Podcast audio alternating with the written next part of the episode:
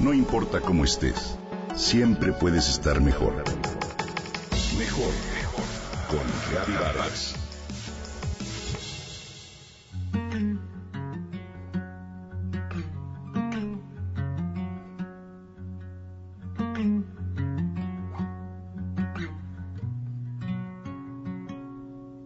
Solo estás fuera de foco, Mel, aunque nunca he visto nada similar. La respuesta del doctor parece no aliviar la ansiedad de Mel interpretado por Robin Williams en la famosa película de Woody Allen Desmontando a Harry.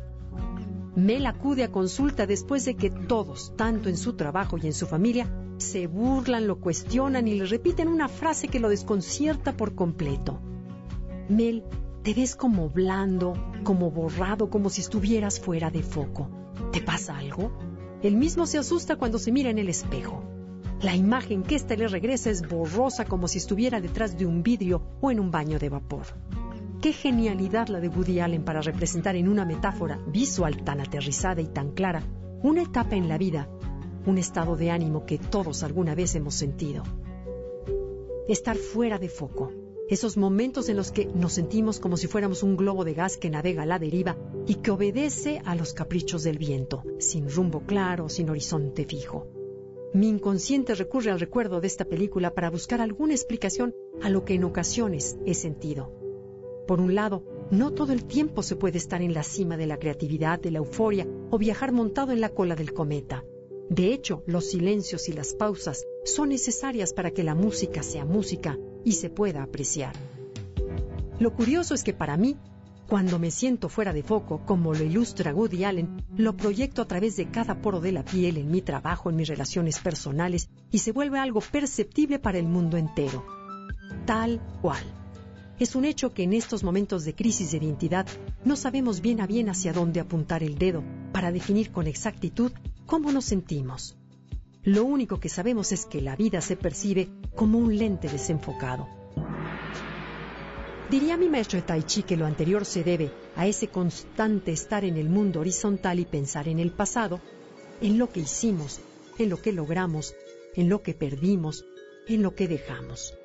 O bien es el resultado de dirigir la energía y la atención en el desear cosas que no tenemos o en pensar que las que tenemos no son suficientes.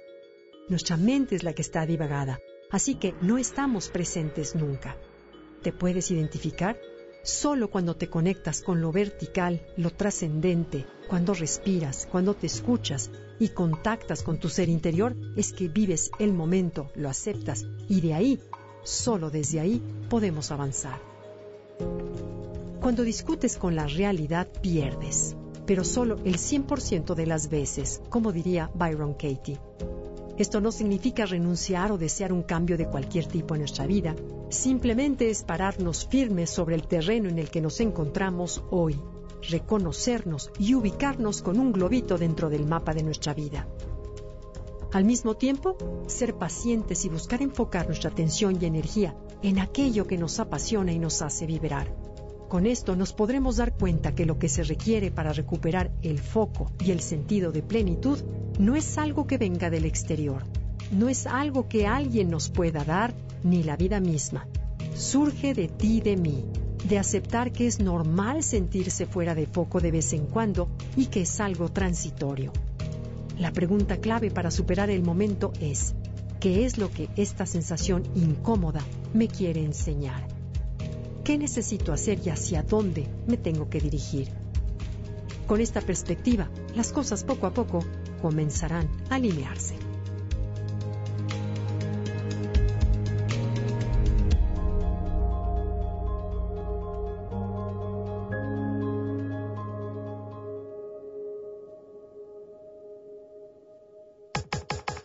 Comenta y comparte a través de Twitter. Gaby-Vargas. No importa cómo estés, siempre puedes estar mejor. Mejor, mejor. Con Gaby Vargas.